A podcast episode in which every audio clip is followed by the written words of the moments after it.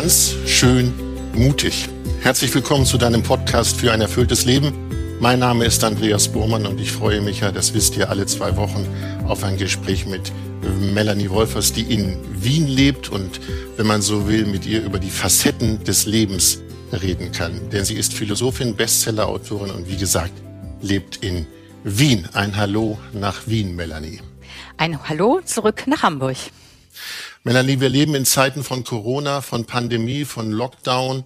Äh, wir wollen heute darüber reden. Es gibt den schönen Satz in diesen Zeiten, bleib zuversichtlich.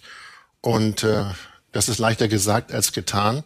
Bevor wir über die Zuversicht reden, wie erlebst du denn diese Zeiten von Corona und Pandemie und Einschränkungen?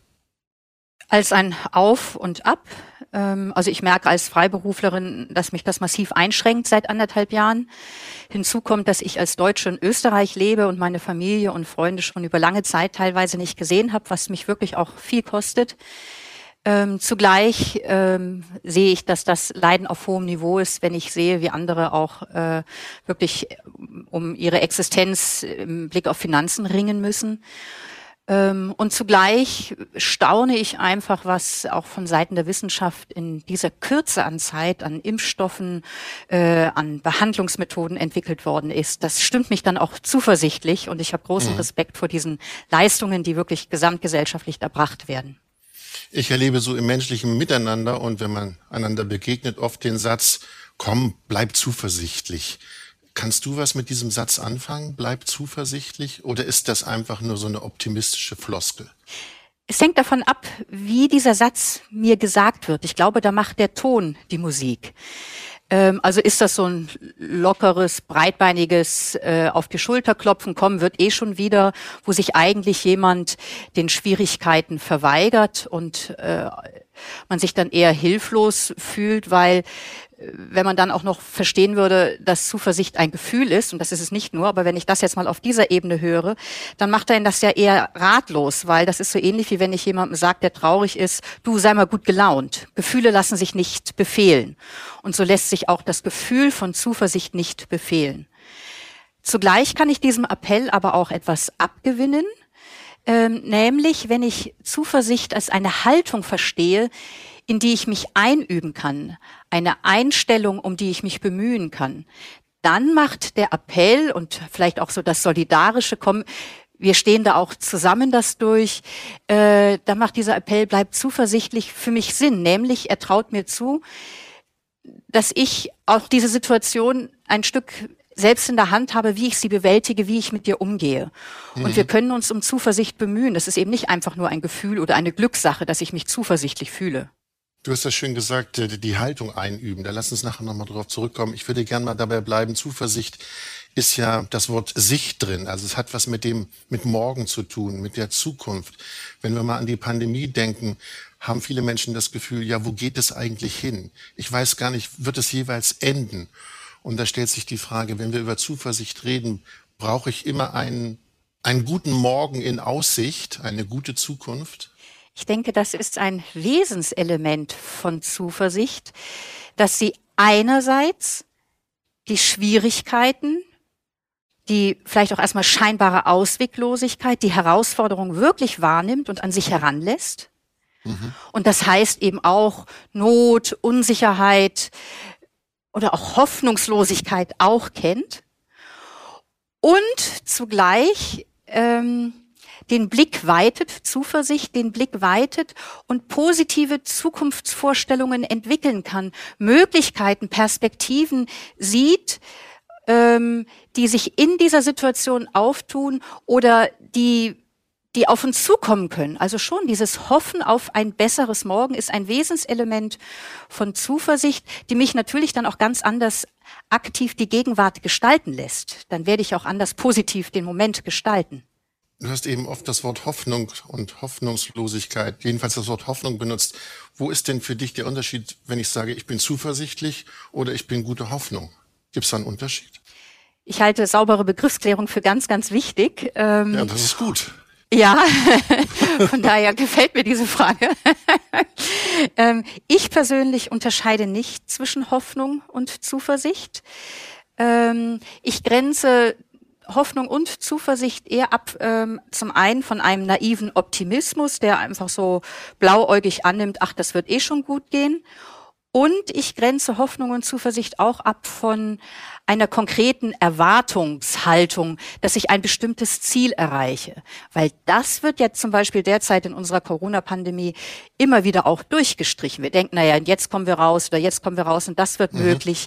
Es werden ja ganz viele Erwartungen durchgestrichen und Zuversicht ist etwas, was tiefer gelegt ist. Also, dass ich in eine Haltung hineinfinde, die mich auch mit diesen widrigen Umständen und Enttäuschungen positiv gestimmt umgehen lässt.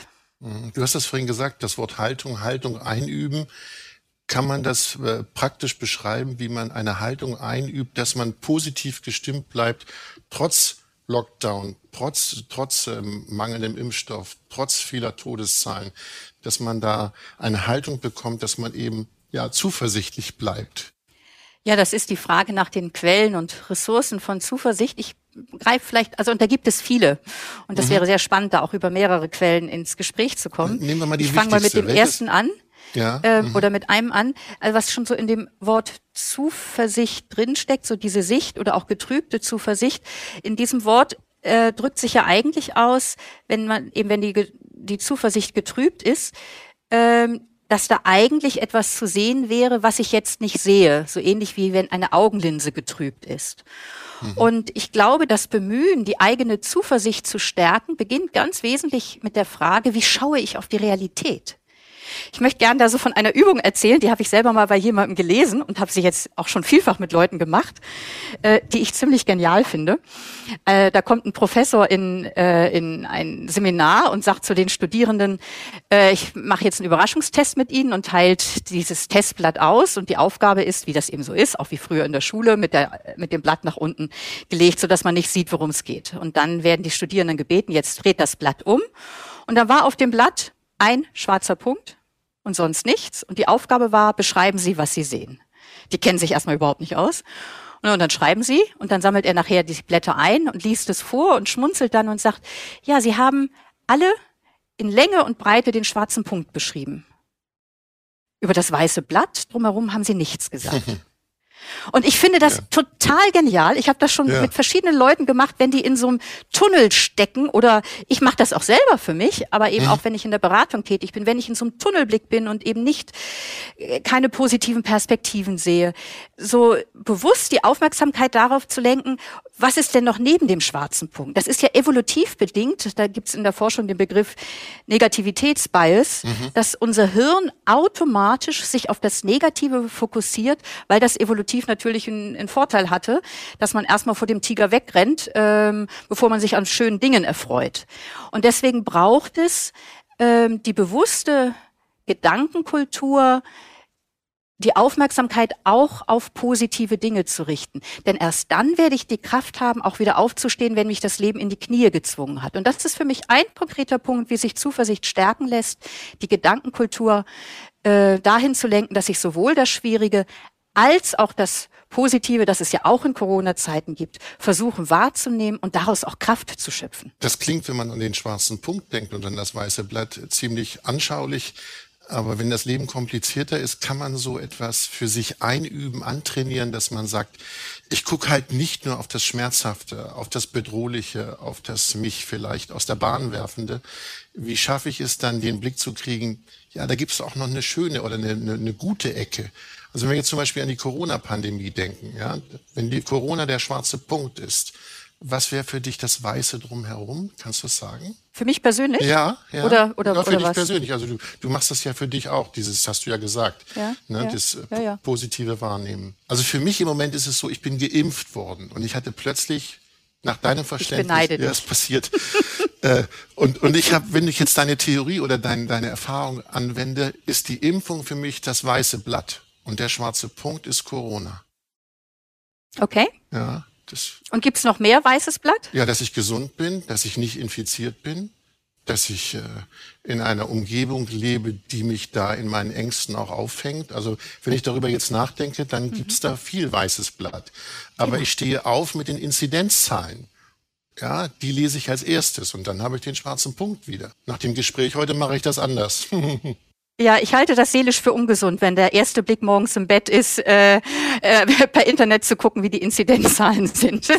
Machen aber ganz viele Menschen. Es ist die erste Nachricht, denn daran entscheidet sich ja, ob ich jetzt Click and Collect oder Click and Buy oder was ich machen darf und was ich nicht machen darf. Das ist ja in diesen Tagen so. Es ist so, aber ich halte das für nicht ganz so hilfreich, um mit einem, es geht ja nicht darum, die Augen vor dem Schwierigen zu verschließen, aber womit beginne ich den Tag und mit wie viel Energie widme ich mich den negativen Dingen und mit wie viel Energie widme ich mich auch dem, dass es auch anderes zu entdecken gibt. Mhm. Also man muss ja nicht jede drei Stunden, ich weiß, als Corona angefangen hat, da haben die Leute ja jede drei Stunden oder vier Stunden in den Nachrichten geschaut. Und eigentlich reicht es ja auch, wenn man einmal am Morgen oder am Abend sich das runterruft im Internet, um zu schauen, okay, was sind jetzt die Entwicklungen und wie geht es weiter. Also schon auch darauf zu achten, gerade in den jetzigen Zeiten, wie sieht der Medienkonsum aus, weil eben auch primär diese Dinge berichtet werden und mhm. die die Schlagzeilen beherrschen.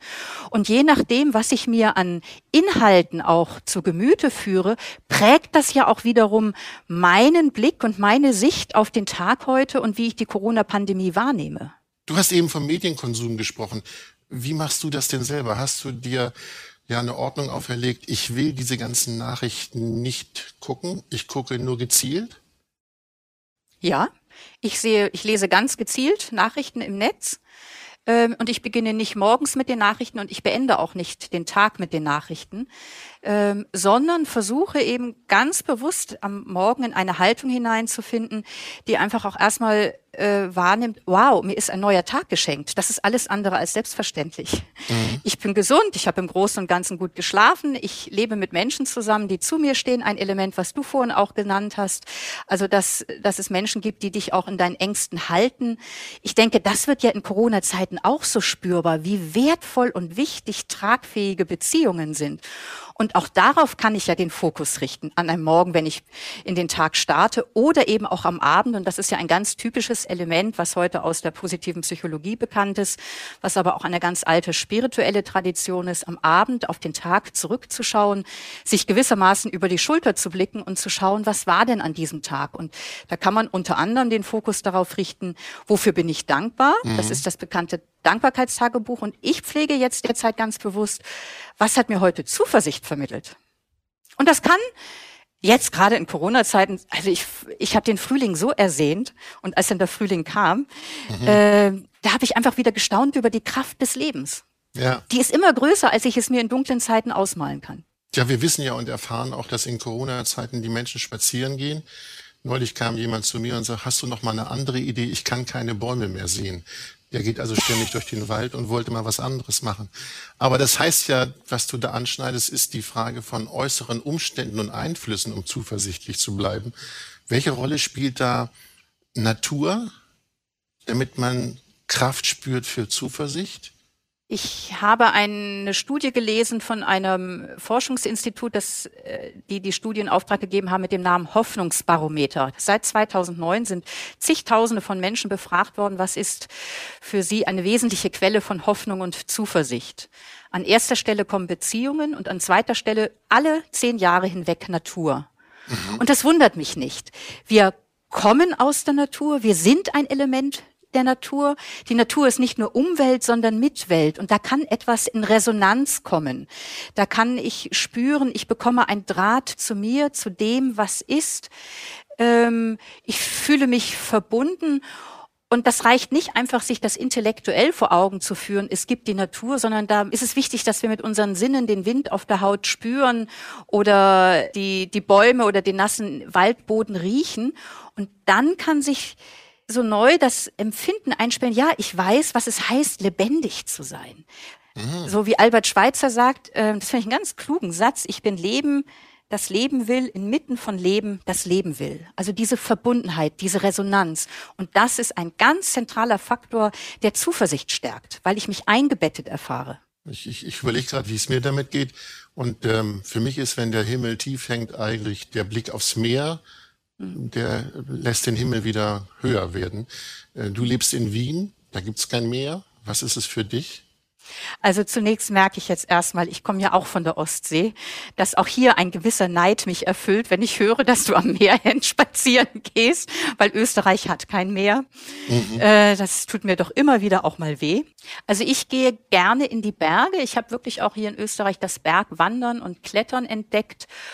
Und da gibt es auch so Erfahrung von dem, dass es weit wird. Also gerade wenn man da so mühsam so einen Gipfel, also ich eben noch nicht einen Gipfel, sondern einen Berg hochgeht und dann irgendwann auf dem Gipfel angekommen ist und man dann so in die Weite schaut, da kann sich dann auch innerlich etwas weiten. So ähnlich wie beim Blick auf das Meer.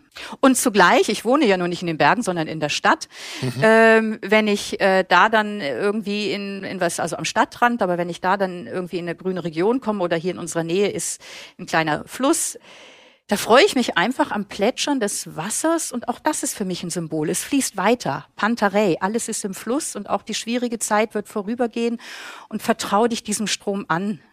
Mhm. Wenn uns jetzt ähm, Menschen zuhören, werden Sie womöglich denken, das sind zwei Wahrnehmungsmonster, die eine optimistische Grundhaltung haben. Ähm, das Wort Optimismus würde ich noch mal ganz gern ansprechen in dem Zusammenhang. Gilt das, worüber wir reden, nur für Menschen, die grundsätzlich optimistisch sind oder gilt das auch für Menschen, ich habe darin das Bild benutzt, wo wirklich tagtäglich die Decke tief hinkt, weil Schicksalsschläge eben für Dunkelheit sorgen? Optimismus auch da wieder die Frage von der Begriffsdefinition. Also ich grenze Optimismus und Zuversicht voneinander ab. Mhm. Ähm, da gibt's eine ganz bekannte Parabel, die ist vielleicht vielen bekannt, aber manchen noch nicht. Ich erzähle sie gerne, weil ich sie so, so plakativ und eindrücklich finde. Da gehen so drei Frösche auf Wanderschaft und fallen in einen Sa Sahnetopf rein und kommen nicht mehr raus, weil der Rand so hoch ist. Und der eine sieht den hohen Rand und denkt, da ist nichts zu machen platsch und lässt sich untergehen und ertrinkt. Der andere denkt, ach, da wird mich schon jemand retten. Das ist der optimistische Frosch. Der paddelt so ein bisschen rum, schlabbert an der Sahne und geht irgendwann auch unter.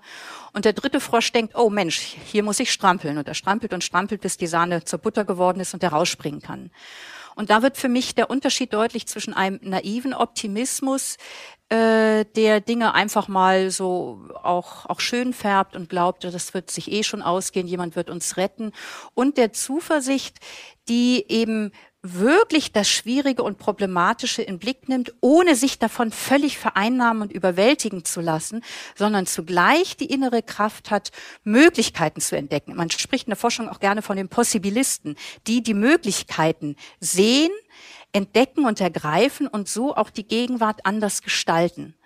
Und da, glaube ich, macht sich Zuversicht ja gerade erst bemerkbar. Also nicht, wenn es einfach eh alles gut läuft, sondern wenn der Himmel tief hängt. Und dann die Frage, und wie finde ich zu der Kraft, mich mit dem Schwierigen zu engagieren, ohne immer nur auf das Schwierige mich zu fokussieren, sondern auch meinen Fokus zu weiten und auch Neues zu entdecken und zu mhm. gestalten. Aber das ist eine entscheidende Frage. Wie, wie finde ich zu der Kraft, ähm, da können mir andere Menschen helfen, das hast du schon erzählt, wenn ich vertrauensvolle Menschen habe. Gibt es auch Möglichkeiten, sich selber diese Kraft zu geben, diese Quelle aus sich zu schöpfen. Also ich denke gerade an Menschen, die, wir wissen, Depression ist eine Krankheit, da, da gilt das wahrscheinlich nicht, oder was meinst du? Also ich möchte wirklich klar unterscheiden zwischen dem, dass, dass man einfach resigniert ist und dem, wo eben jemand wirklich in einer mhm. Depression ist, wo es auch therapeutische und medikamentöse Behandlung braucht. Das ist ja. ein anderes Paar Schuhe. Gut, aber trotzdem die Frage, wenn ich jetzt äh, selber wir bleiben mal bei dem Himmel, den Himmel heller haben will, gibt es für dich oder für uns äh, Möglichkeiten zu sagen, ja, ich kann meine eigene Quelle anzapfen? Ja, also ein Punkt, das war jetzt vorhin schon den, den ich genannt hatte, da so mit diesem Fokus auch das Positive in Blick zu nehmen. Mhm. Ähm, ein zweiter Punkt haben wir auch schon angesprochen, das, das Sein in der Natur oder das Gehen. Ein dritter Punkt, ich würde gerne noch mal auf die Beziehungen eingehen. Also einerseits so dieses Wissen, ich kann da auf andere bauen, also das Vertrauen auf andere, das auch das Vertrauen in mich selber stärkt, ich kriege die Situation bewältigt. Aber auch in Krisenzeiten so die Frage, äh, was kann ich für andere tun? Also manchmal steckt man ja in der Gefahr in Krisenzeiten, dass man so einen Tunnelblick entwickelt und sich immer mehr äh, in der Bauchnabelshow auf das Problem fokussiert und das dann immer größer und immer größer wird und immer mehr Lebensraum einnimmt auch gefühlt wird das immer mächtiger. Und dann einen Schritt zurückzugehen und zu fragen, ey, sag mal, kann ich eigentlich für jemanden was Gutes tun? Kann ich jemandem eine Freude bereiten?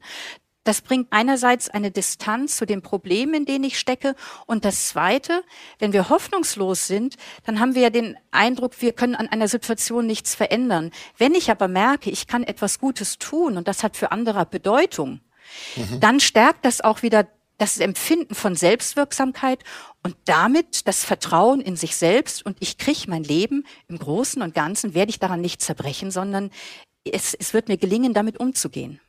Das Dasein für andere ist eine wichtige Quelle. Wir werden sicherlich, Melanie, in anderen Podcasts nochmal über die große Sinnfrage sprechen. Vielleicht streifen wir es mal. Welche Rolle spielt bei all dem, was wir besprochen haben, es muss für mich einen Sinn haben, weil ich habe den Satz im Kopf, dass Menschen sagen, vielleicht denken Sie das auch, wenn Sie uns zuhören, ja, ihr habt gut reden, aber das macht doch jetzt alles keinen Sinn. Wir sind doch überschattet von Pandemie, von Todeszahlen, von hilflosen Politikern. Ach was, das macht doch alles keinen Sinn. Was tun, wenn wir über Sinn nachdenken? Also ich finde es sehr gut, wenn man über Sinn nachdenkt. Manchmal wird einem ja suggeriert, wenn jemand irgendwie nach Sinn sucht oder an Sinnlosigkeit leidet, das ist, ist, ist eine Krankheit. Aber wir Menschen sind durch und durch Wesen, die nach Sinn suchen. Das ist ein Existenzial, dass wir das brauchen. Und ähm, ich würde niemanden, der jetzt so in, in, in so einer verzweifelten Empfinden steckt, sagen, aber schau mal, da ist doch dieses oder jenes gut, sondern auch versuchen, mit ihm zu entdecken, wo sind für dich denn so kleine Sinnmomente, Sinnquellen, mhm. dass man erstmal wieder Boden unter den Füßen bekommt, um dann auch wieder mehr Kraft zu haben, die Situation vielleicht auch anders zu gestalten und anzugehen. Also wirklich erstmal die persönliche äh, Stärke auch, auch aufzubauen. Wir haben über Optimismus gesprochen, wir haben über Quellen gesprochen, die einen stärken können, die die Zuversicht stärken können. Ich habe einen Satz gelesen, der heißt, Zuversicht lässt uns an einen Morgen glauben. Und ähm, da habe ich mir überlegt, was ist eigentlich mein Morgen, an dem ich glaube? Ist das eine Fantasie oder muss das schon real sein? Erstens fände ich es jetzt sehr spannend, wenn du darauf antwortest, was dein Morgen ist, an das du glaubst. Naja, also ich habe das dann sehr groß äh, für mich gemacht. Mein Morgen ist, äh, ich gedacht, ja, ich will auf jeden Fall mein Morgen, ich will gesund bleiben, mir soll nichts Schlimmes passieren. Ähm, mein Morgen ist, die richtigen Entscheidungen zu treffen, von denen ich noch nicht genau weiß, was ich entscheiden muss. Also es sind alles positive Dinge, wo ich sage, das soll mein Morgen sein. Das ist so eine Art Wunschzettel. Ja? Ist das ein Wunschzettel, wenn man an seinen Morgen glaubt? Wunschzettel. Ja, ist die Frage. Ja, ich hänge jetzt so an diesem Wort Wunschzettel. Es ist ja auf jeden Fall keine Realität, noch keine Realität. Das war ja vorhin so der Eingang deiner Frage. Das, worauf wir hoffen, ist noch keine Realität im Sinne von, dass es noch nicht wirklich ist, weil es ist ein positives Bild von dem, was an Möglichkeiten in der Zukunft steckt und was sich hoffentlich einstellt. Mhm. Genau. Ist einerseits so dieses Bild von etwas Positivem in der Zukunft und auch die Einstellung, das kann möglich sein. Verzweiflung wäre, ich hoffe auf etwas und von dem weiß ich, es wird nie eintreten. Und Hoffnung rechnet damit, es kann eintreten und zugleich kennen Zuversicht und Hoffnung eben auch dieses Element, es ist nicht sicher. Daran unterscheiden sie sich auch von einer fixen Erwartung, ähm, sondern so in dieser Redewendung von Hoffen und Bangen wird das ja auch deutlich, dass wir wissen, äh, dass, dass das, was ich erhoffe, ist auch zerbrechlich. Es ist nicht allein in meiner Verfügungsmacht. Ähm, und zugleich bringe ich dieser Zukunft ein Vorschussvertrauen entgegen, ähm, dass es sich ereignen kann und das mich heute dann eben auch anders leben lässt und befähigt, auch diesem Erhofften den Weg zu bereiten. Mhm. Also wenn du gesund bleiben willst, du hoffst, dass du auch mit 90 gesund bist, kannst du mhm. heute morgens deine, deine Sportübung machen. Genau, ja. So. Das ist eine Möglichkeit. Wir sind im Moment gerade. Entschuldigung. nee, ich denke gerade darüber nach, dass ich das noch nicht gemacht habe, aber ich mache das dann gleich. Ich denke gerade, was, was die Menschen wohl denken, wenn sie uns zuhören. Und ich kann mir vorstellen, es gibt Menschen, die sagen sich, naja, ihr habt gut reden, meine Zuversicht wird immer wieder getrübt oder wird äh, beschädigt oder sie tritt nicht ein. Was machen wir mit denen, die sich total wehren und sagen, ihr mit eurem Optimismus, ihr mit eurer Natur, ihr mit eurer Hoffnung, ich habe das alles nicht. Für mich ist die Welt düster. Kann es sowas geben? Sich mit der Düsterheit, mit der Nicht-Zuversicht abzufinden? Ich glaube, das ist eine Realität, die, die jeden mal trifft. Also ähm, das, das gehört zum Leben, dass es, dass es manchmal einfach echt richtig dunkel ist und wir kein berühmtes, wie das da heißt, das Licht am Ende des Tunnels sehen.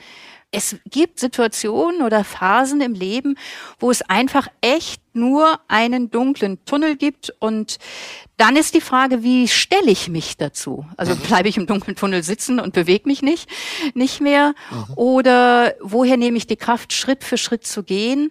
Und da kann dann zum Beispiel auch da nochmal, also ich würde nie auf die Idee kommen, jemanden, der sagt, ich sehe keinen Sinn, das jetzt ausreden zu wollen. Das ist immer etwas, was jemand immer nur für sich selber erkennen kann, da, da steckt doch irgendwo gibt es doch auch ein Licht im Tunnel. Mhm. Das kann immer nur jeder für sich selber sehen. Ich kann höchstens ermutigen, äh, die Augen aufzumachen. Vielleicht entdeckt jemand ja was. Kannst du sagen, in so dunklen Phasen, die du ja auch durchlebst, nehme ich mal an, was du dann für dich entdeckst, da bin ich bei meiner Frage, die, wir, die ich auch schon öfter gestellt habe, ob du für dich als Ordensfrau etwas entdeckst, was wir als nicht im Orden lebende Menschen nicht haben? Hast du da einen Vorteil im Sinne von, ich kann zuversichtlicher sein, weil ich halt in dieser Gemeinschaft lebe? Ich glaube, also wenn es jetzt wirklich auf meinen Lebensentwurf als Ordensfrau abzielt, deine Frage, glaube ich nicht, dass ich einen Vorteil habe im Vergleich zu anderen Menschen, die in tragfähigen, guten Beziehungen leben. Mhm. Ähm, ich erlebe, also jetzt im Blick auf das Thema Zuversicht, es als ungemein stärkend, in einer Gemeinschaft zu leben, wo ich weiß, da trage ich andere mit und andere tragen mich mit. Ich habe ja vorhin schon gesagt, ich habe hier das Bergwandern entdeckt. Ich war jetzt dann auch auf Gletschertouren und so, was ich obercool finde.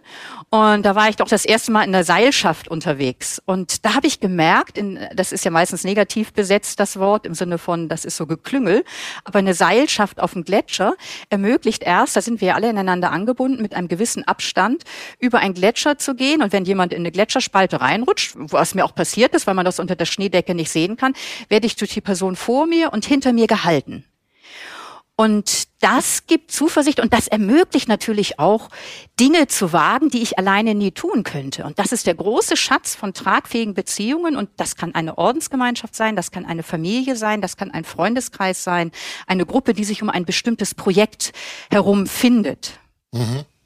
Wir haben im Laufe dieses Podcasts viel über Wahrnehmung gesprochen. Welche Rolle spielt Spiritualität? Wenn wir über Wahrnehmung reden, dann kommt oft gleich die Spiritualität um die Ecke das oft gebrauchte Wort Achtsamkeit spielt für die Spiritualität, wenn wir über Zuversicht reden, eine Rolle? Für dich persönlich? Ja, für mich persönlich, aber nicht nur für mich persönlich, sondern da gibt's ja auch ganz große Forschungen, dass nicht so sehr Zuversicht und Halt spendet wie, wie Spiritualität und Glaube. Da gibt es ja viele Forschungen auch in der Medizin und so weiter. Und mhm. da ist dann ein Element, was du gerade auch angesprochen hast, so das, was ja vielen auch vertraut ist, so eine spirituell geübte Aufmerksamkeit. Also immer wieder dieses Kommen in den Augenblick, das als heilsam erlebt wird, weil wenn wir angstvoll sind oder voller Sorgen in die Zukunft schauen, dann wandert unser Hirn ja in die Zukunft und sieht etwas, was es als bedrohlich erlebt und dann habe ich jetzt Angst. Ähm, wenn ich aber in die Gegenwart komme, also meine Gedanken nicht davon galoppieren lasse, sondern die spirituell geübte Achtsamkeit im Augenblick pflege, dann kann eben dieser Augenblick, der Körper, der Atem, die Sinne, können wie so ein Anker sein, der mir Halt gibt und dann lachen die Wogen von Sorgen schon automatisch ein Stückchen ab. Und ich habe einen anderen Blick auf den Morgen und bin zuversichtlicher? Ich schaue vielleicht dann gar nicht, also wenn ich wirklich in der Gegenwart bin, schaue ich gar nicht primär auf das Morgen, sondern dann bin ich ja im Hier und Jetzt. Mhm. Und allein, was wir im Hier und Jetzt intensiv leben, das nährt und das gibt dann natürlich auch neue Kraft. Dann spüre ich äh, vielleicht ein Stückchen mehr Lebendigkeit oder geht mir etwas auf, was mir wichtig ist. Das ist eine Ressource, in der Gegenwart zu sein und mit dem Leben, mit dem Augenblick äh, verbunden zu sein, gibt die Kraft, um eben auch mit Zuversicht ins Morgen schauen zu können. Wir haben mit der Corona-Krise angefangen im Sinne von Zuversicht. Ist das äh, für all die uns hören eine Möglichkeit, ja, sei mal im Hier und Jetzt. Hier und Jetzt ist auch ein bisschen abgegriffen, der Begriff. Aber sei mal hier und dann ist die Zuversicht eventuell, was Corona angeht, eine andere. Könnte man so eine Rezeptur mitgeben? Ist das eigentlich erlaubt oder kann man das? Das klingt mir ein bisschen zu platt. Ja, okay. Ich, ja. das macht nichts. Ja. Dann, dann, dann ja. mach es mal konkreter, mach es mal besser, ja. wenn es geht. Also ich bin keine Verfechterin, die sagt, und es kommt immer darauf an, nur in der Gegenwart zu sein und achtsam im, im Augenblick zu sein, weil natürlich müssen wir in die Zukunft schauen. Natürlich muss ich mich fragen, äh, als jemand, der ein Unternehmen hat oder jemand, die jetzt schon seit anderthalb Jahren auf Kurzarbeit ist, wie kriege ich das finanziell auf die Reihe? Wie kann ich es schaffen, dass ich nicht noch mehr Schulden anhäufe? Natürlich, wir sind äh, ver verantwortliche Lebensplanung hat da was, hat was damit zu tun, Vorsorge zu betreiben und zu schauen, wie kann ich auch Zukunft gestalten. Also von daher ist das natürlich auch ein Wesenselement von uns Menschen. Aber eben immer wieder in den Augenblick einzukehren, mhm. ähm, oder anzukommen, einfach um im Kontakt zu sein mit sich, mit dem Augenblick. Ich habe vorhin von der Natur gesprochen als Resonanzraum. Und das, glaube ich, äh, das ist so ein entscheidendes Moment.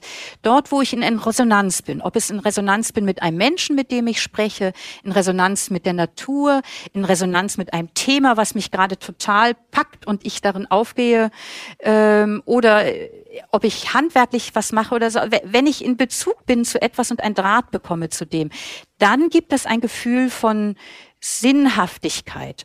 Und dann schwindet ein Stückchen Verzweiflung. Was wirst du heute in diesem Sinne noch für dich tun? Darf ich das fragen? Ich werde heute in die Berge fahren und mein monatliches stilles Wochenende machen. Einmal im Monat ziehe ich mich allein zurück in eine kleine Wohnung ohne alles. Ähm, also ich meine nicht ohne alles, aber ohne, dass ich mein Handy oder Laptop äh, dabei habe und bin wirklich nur unterwegs äh, mit mir, mit der Bibel, mit der Natur und mit dem, was so der vergangene Monat auch an Spuren in mir hinterlassen hat, um das anzuschauen, dankbar zu sein, vielleicht auch das eine oder andere zu bedauern und zu erhoffen für die Zukunft ähm, um dann auch wieder gestärkt in den Alltag zu gehen. Melanie, ich wünsche dir das und äh, danke, dass du da warst. Hat Spaß gemacht, mit dir zu reden. Vielen Dank. Tschüss nach Wien. Tschüss nach Hamburg. Ganz herzlichen Dank, Andreas.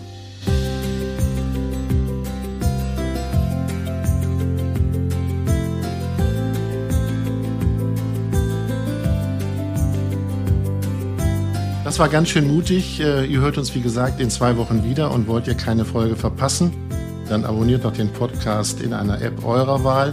Wir freuen uns natürlich auch über Lob, Kritik und viele, viele Sternchen. Und wenn ihr meint, darüber sollten wir mal reden, was euch auf der Seele liegt, dann schreibt uns an podcast.melaniewolfers.de, also podcast.melaniewolfers.de.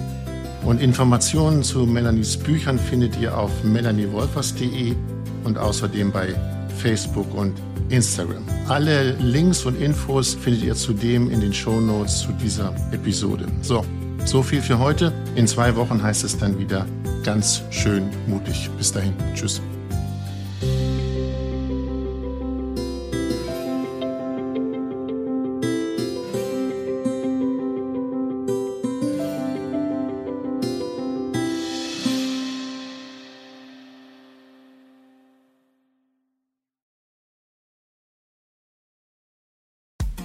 Frauenstimmen.